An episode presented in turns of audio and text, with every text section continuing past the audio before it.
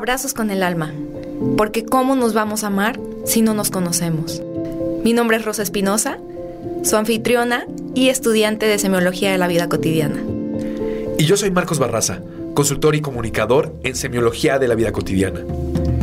Acompáñanos en este episodio, un espacio para conocernos y cambiar nuestra vida.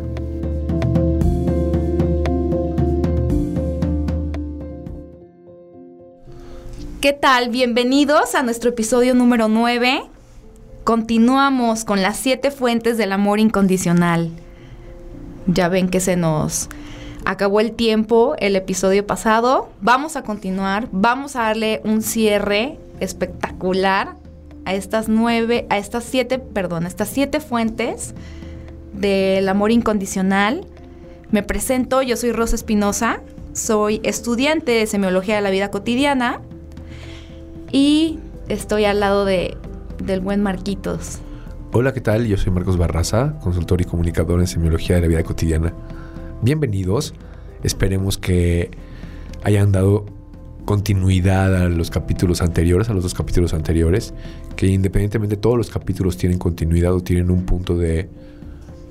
Mm, un hilo conductor que es el autoconcepto, el autoconocimiento y el desarrollo de la conciencia. Pero estos tres capítulos particulares, como bien lo menciona Rose, hablan de los siete, las siete fuentes del sentido, de, del sentido de pertenencia. Exacto. Y bueno, recordarles que nos sigan en nuestro Instagram, estamos como Abrazos con el Alma. Ya tenemos retroalimentación, al parecer ha gustado, estamos muy contentos. Qué bueno, quiere decir que estamos haciendo un buen trabajo, ¿no, Marquitos? Pues bueno o malo, pero estamos haciéndolo, que es lo importante. Y nos divertimos en el proceso. sí, está padre. Y mira, la mera verdad, sí, los invitamos, por favor, con todo cariño, con todo, con toda honestidad, mándenos las recomendaciones para mejorar. Siempre es difícil hacer un ejercicio como el que estamos haciendo. Siempre es mejorable y queremos lograr mejorar nuestro, nuestro, este ejercicio Mándenos tus recomendaciones, mándanos tus preguntas, mándanos tus inquietudes, mándanos temas de los que quieras que tratemos. Sí, algo que me comentaron, Marquitos, fue que, por ejemplo, en el episodio del, en el episodio 2 del sobre la cultura del sufrimiento, me decían, ok, hablan de esta cultura del sufrimiento, pero ¿cuáles son las rutas de salida? O, o cómo este, le hacemos para no sufrir. Pues de eso se trata semiología. Ah, creo que Sigue todos los capítulos para... creo que todos los capítulos van de esto, ¿no? Van de hablar para mejorar nuestro nivel de conciencia y por ende somos más plenos y por ende conservamos más las perlas del aquí y del ahora. Esa es la idea de la semiología, que conserves esta perla. Sin duda sí, pero cabe la acotación y la observación que nos hacen para generar un episodio tratando de combatir la cultura del sufrimiento. Sin duda nos da una buena tarea. Totalmente. Sí, por favor, háganos llegar sus recomendaciones, su retroalimentación. Con todo cariño, con todo amor, la usaremos para el beneficio de nuestros, de nuestros programas. Excelente, pues arrancamos. Arrancamos, No se diga más. Hablábamos de estas siete fuentes del amor incondicional. ¿Nos puedes recordar cuáles son las, las, las siete fuentes? Para ver en cuál nos quedamos. Afecto, apoyo, comprensión, placer, inspiración, conocimiento y reconocimiento. Recuerda estas siete fuentes, hemos hablado del afecto, del apoyo, de la comprensión, del placer y hoy nos toca conocimiento y reconocimiento. Marquito, si recapitulando, ¿por qué estudiar estas siete fuentes del amor incondicional? Recuerda que, o recordemos, como bien lo hemos marcado a lo largo de nuestros episodios, que estas fuentes del amor es una manera de vincularse. Es una manera de vincularse con los demás, es una manera de vincularse con uno mismo. Es una. Es un, son actitudes encarnadas en la personalidad para poder de esa manera llevar nuestros vínculos. Es fundamental cuando tengas, cuando no encuentres el camino correcto de hacia dónde llevar tus vínculos, acuérdate de estas siete fuentes. Afecto, apoyo, comprensión, placer, inspiración, conocimiento y reconocimiento. Marquitos, entonces vamos viendo el día de hoy el conocimiento y reconocimiento. ¿Qué es el conocimiento? Es una fuente maravillosa. De hecho, aquí estamos. pero, pero es importante marcar el tema del conocimiento. Sobre todo, lo, mencionabas mucho, Rose, las, los episodios pasados. ¿Cómo desdoblar estas fuentes hacia los niños, sobre todo a los niños y a las, a las demás personas? Le puedes dar apoyo, placer, comprensión, inspiración, conocimiento y reconocimiento a cualquier persona de cualquier edad. Hay una gran magia en poder otorgar las siete fuentes a los niños.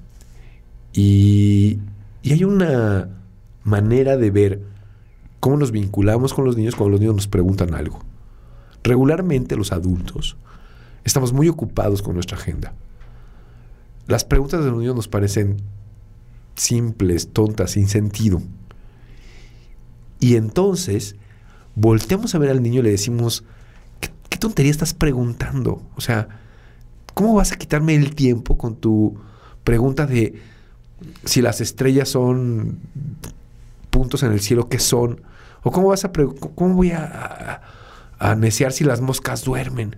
O sea, son preguntas que no tienen sentido para mí, pero cobran todo el sentido para un niño. Y el adulto en su agenda y en su manera de ver la vida se olvida de la importancia de este, de este contacto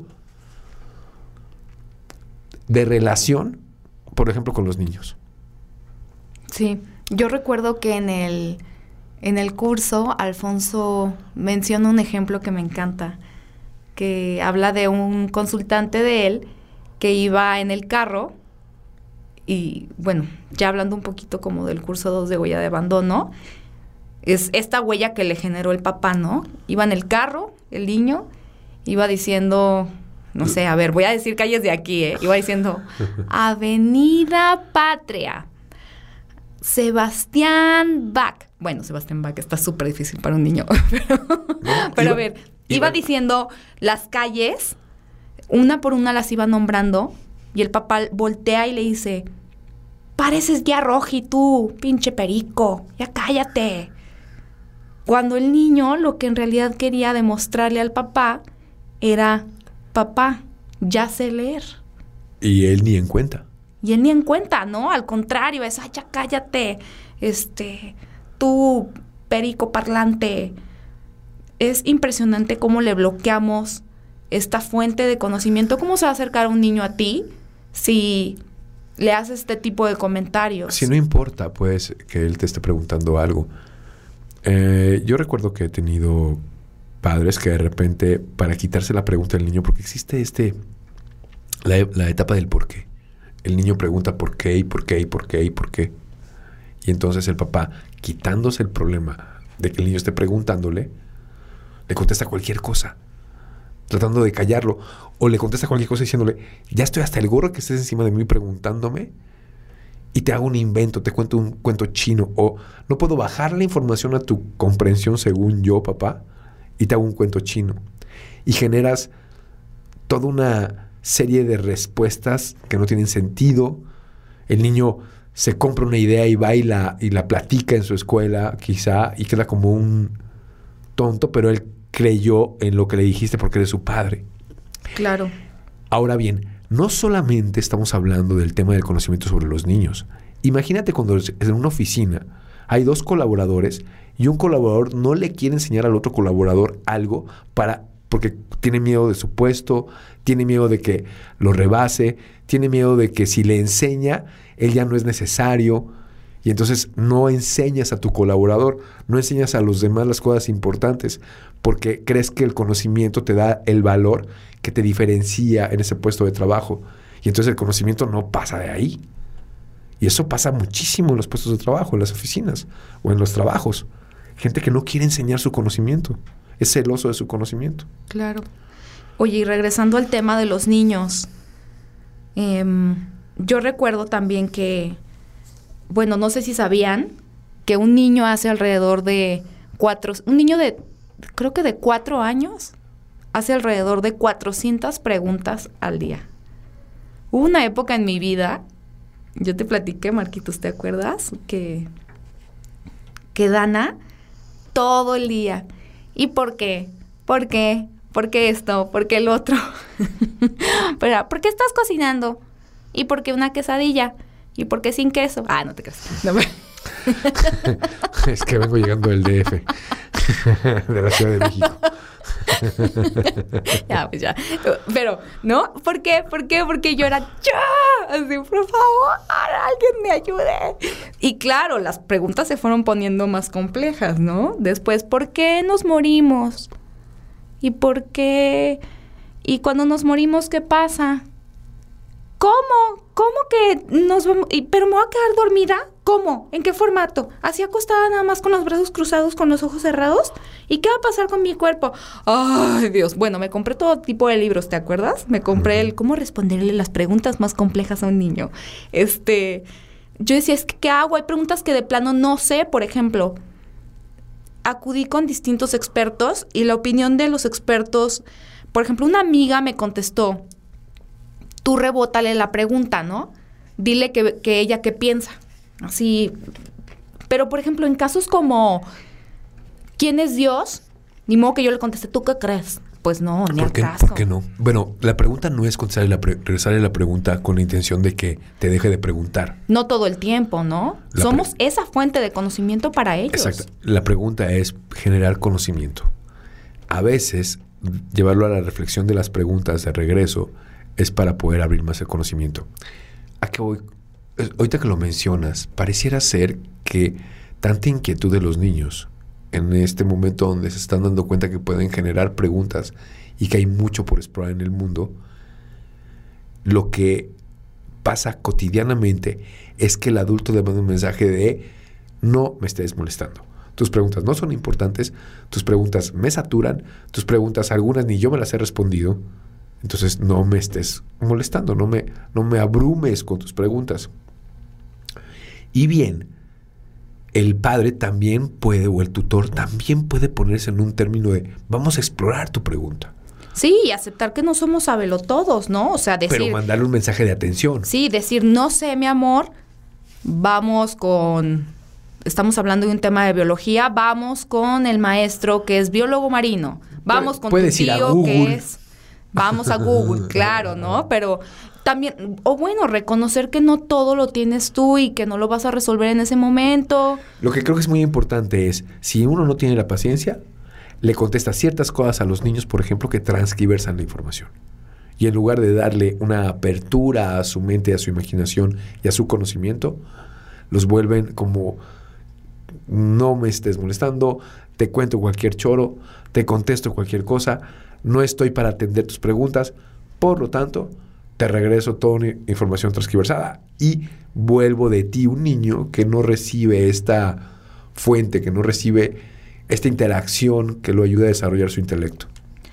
Claro, y luego qué pasa que cuando estamos grandes ya no buscamos esta, esta fuente de, de amor, ¿no? O sea, cuando estamos grandes ya no estamos buscando leer, no estamos buscando actualizarnos, porque acuérdense que el que no evoluciona, no hay de otra, va para atrás.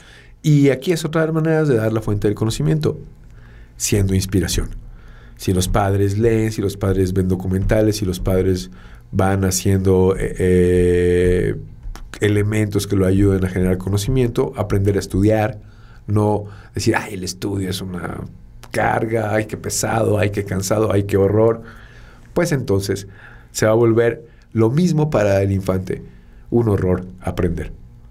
Mejor estudiar con él, explorar, mire este cuadro, esta canción viene de un libro, eh, de tal libro, de tal cuento, este cuadro viene de tal época, en tal autor, esta película se generó bajo este contexto, todo lo que se le puede enseñar a un niño de la cultura, en todo, todo. Recuerdo un caso Recuerdo un caso de una mamá que no podía vincularse con su hijo. Su hijo adolescente iba al fútbol. Y entonces ella no sabía cómo hablar con él. El niño se metió en los audífonos y no podía tener un diálogo con él. Entonces ella dijo, no puedo hablar con él. Entonces empezó a estudiar biografía de los futbolistas. Entonces se lo llevaba al fútbol y dijo, ¿sabías que Ronaldo hizo esto y esto y esto cuando estaba chiquito? Y luego se cambió de lugar de donde vivía, Ay, hizo esto y esto y esto. Claro, entonces el niño volvió a decir, ¿qué? ¿Quién? Ronaldo? Ay, a ver, platícame más. Y estableció un nuevo diálogo con su hijo que ya no estaba teniendo cuando ella se empezó, sin saber nada de fútbol, se empezó a introducir en la biografía de los jugadores. Que eso es ser empático con Eso es hacer algo para poder encontrar Claro. este, esta conexión y no desconectarte. Sí. Oye, Marquitos, vámonos al reconocimiento. ¿Qué es el reconocimiento? Ok, estamos dándoles toda esta información para darles una fuente de amor, de conocimiento. Pero vámonos a la que sigue, que es el reconocimiento. El reconocimiento es la última fuente del sentido de pertenencia en las siete fuentes del sentido de pertenencia. Recuerda, afecto, apoyo, comprensión, placer, inspiración, conocimiento y reconocimiento. El reconocimiento es esta fuente de saber otorgar un sentido de valor, como de éxito que haya tenido, en este caso, los niños. Es muy curioso, estamos en una época, he escuchado esta época, donde a los niños se les dan medallas, nada más por acabar una carrera. Ya no tienes que llegar en primer lugar y te dan tu medalla. Ya no tienes que salir destacado y te dan tu diploma. Porque si no, dicen que se trauman los que no reciben medalla, ¿no? Es, tú puedes, no sé si te ha pasado, o les ha pasado a ustedes con sus hijos, que le das, reconoces algo en el hijo y te dice, no exageres mamá, no exageres papá. Yo no logré lo que tú estás diciendo. Yo no gané, yo no lo logré, tuve mala calificación. ¿Por qué? ¿Por qué me reconoces esto? Es increíble que se den cuenta a ellos de esta exageración del reconocimiento. El reconocimiento tiene que ser equilibrado, tiene que saberse dar. Tú le puedes reconocer al niño el esfuerzo y no el éxito. No, le- no tienes que reconocer siempre el éxito, le puedes reconocer el esfuerzo. Pero él se da cuenta si es honesto o no el reconocimiento. El reconocimiento es saber estar presente para el niño, saber que sí te importa su proceso. Y tiene que ser honesto, porque si tú, así como si tú no le reconoces un proyecto, algo que haga, diciendo, mi papá, mi mamá ni se entera de lo que hago, ni se entera de lo que, de mi esfuerzo que, que hice, ni se entera de lo que estoy trabajando o estudiando o los proyectos que tengo, como si exageras en el reconocimiento, te dice, ni se enteró.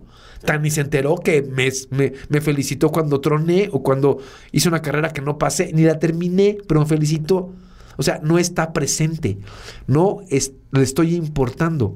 El mensaje que das cuando no das un co- reconocimiento asertivo es que no estás vinculado a el esfuerzo resultado que tiene el niño. Claro. Oigan, y me acabo de acordar que en realidad el ejemplo de lo de, lo de la guía roji del niño va para este caso, ¿no?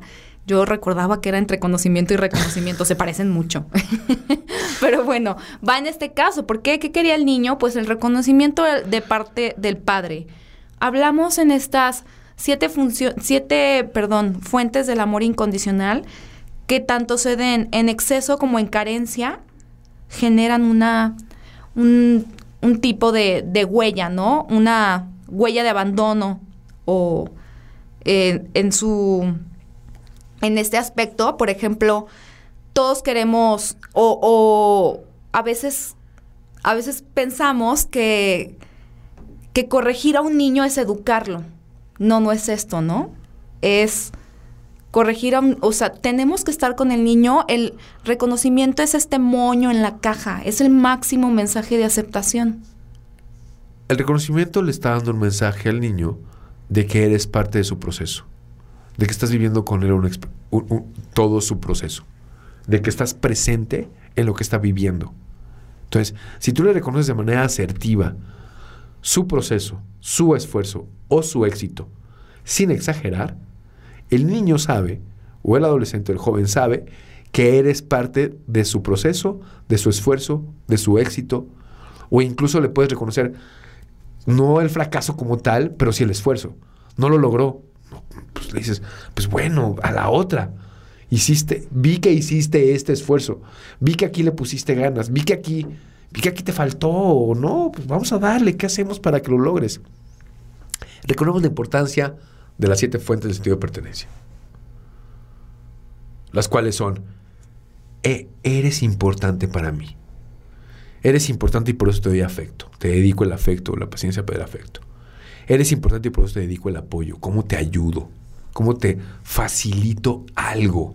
¿Cómo te doy un recurso? Eres importante, por lo tanto te comprendo.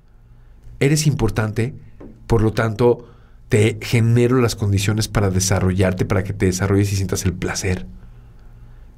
Me tomo el tiempo de ayudarte con el placer. Me tomo el tiempo para yo ser mejor persona e inspirarte en lo que haces. No solamente echarte un verbo, sino yo hacer esfuerzos extras para que tú digas, órale, hace deporte, cuida su salud, se alimenta mejor, eh, estudia, aprende, trabaja con entusiasmo. Entonces, es un esfuerzo que uno hace para educar. Eres importante, por lo tanto, me detengo a ver qué puedo enseñarte, qué preguntas tienes. Y eres importante para estar atento de tus procesos y saberte reconocer. Totalmente. Marquitos, a mí me gustaría dejarle una tarea a nuestros escuchas. Esta tarea, tal cual como nos la deja el doctor Alfonso Ruiz Soto, en el curso es que hagan una bitácora o escriban en un cuaderno. Claro, esto es un tema muy íntimo, por favor, hasta con clave morse, escriban, ¿no? Y anoten de estas siete fuentes del amor incondicional que les dijimos, cuánto recibiste del 0 al 100 en cada una de ellas. Sería un bonito ejercicio, ¿no, Marcos? Bien, es importante, entendemos que estamos en un ejercicio introductorio de la información. Vale la pena invitarlos y se abre, se abre la ventana de oportunidad para invitarlos a los cursos de semiología que doy, que en un futuro daremos, pero que en este momento doy. Curso de conocimiento de uno mismo, curso de huella de abandono, porque ahí tocamos este, estos siete puntos a mayor profundidad. Pero efectivamente, si lograste captar la esencia de estas siete fuentes, haz el ejercicio de valorar qué tanto recibiste las fuentes de tu padre, qué tanto recibiste las fuentes de tu madre, cuáles de ellas más, cuáles menos, para saber qué tanto estás dispuesto a otorgártelas a ti, estas siete fuentes, y qué tanto en tu vida cotidiana las puedes desdoblar a los demás. ¿O qué tanto estás pidiendo, no? Me acuerdo que en este ejercicio también Alfonso nos decía, puede ir del 0 al 100 o incluso para atrás, del 0 al menos 100. Entonces, por ejemplo, es cuánto afecto recibiste, cuánto apoyo recibiste, cuánto placer recibiste, cuánta comprensión, realmente te entendían tus papás, hacían para ti lo que ellos querían o en realidad eran empáticos contigo, conocimiento del 0 al 100, qué tanto apetito de conocimiento tienes actualmente. Aquí se va a ver, ¿no? Reconocimiento para todos los que andamos ahí de haciendo la disque influencers o de, de bloggers, bla, bla, bla. Yo muchos me pregunto, híjole, ¿cuánto reconocimiento necesita esta persona? O necesito yo, ¿no? En O necesito yo, Claro, sí, ¿cuántos claro. likes necesito? Sí, Sí, para totalmente. recibir reconocimiento. Y cuánta gente me vio y cuánta gente opina acerca de, del reconocimiento que me pueden dar. Esto es, no es suficiente el reconocimiento que tú te puedas dar a ti mismo, sino que se lo pides a los demás. Es muy importante. Tu vida va a cambiar si estás dispuesto o dispuesta a otorgar estas fuentes a los demás. Deja de pedir estas fuentes, otórgalas. Totalmente, Marquitos.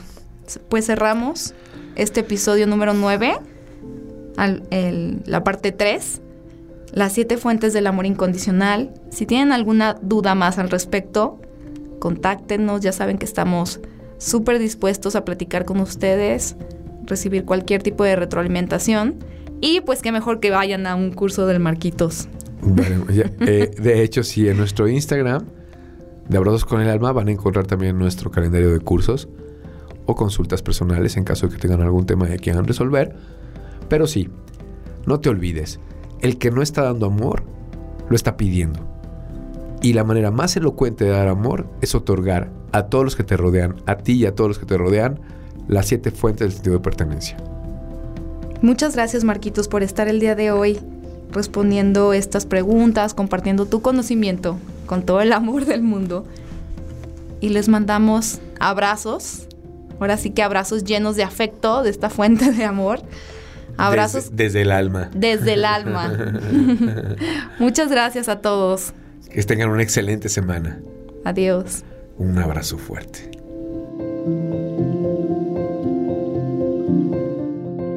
Abrazos con el alma. La plenitud se siembra en el alma. Conócete, ámate y abraza todo lo que te rodea.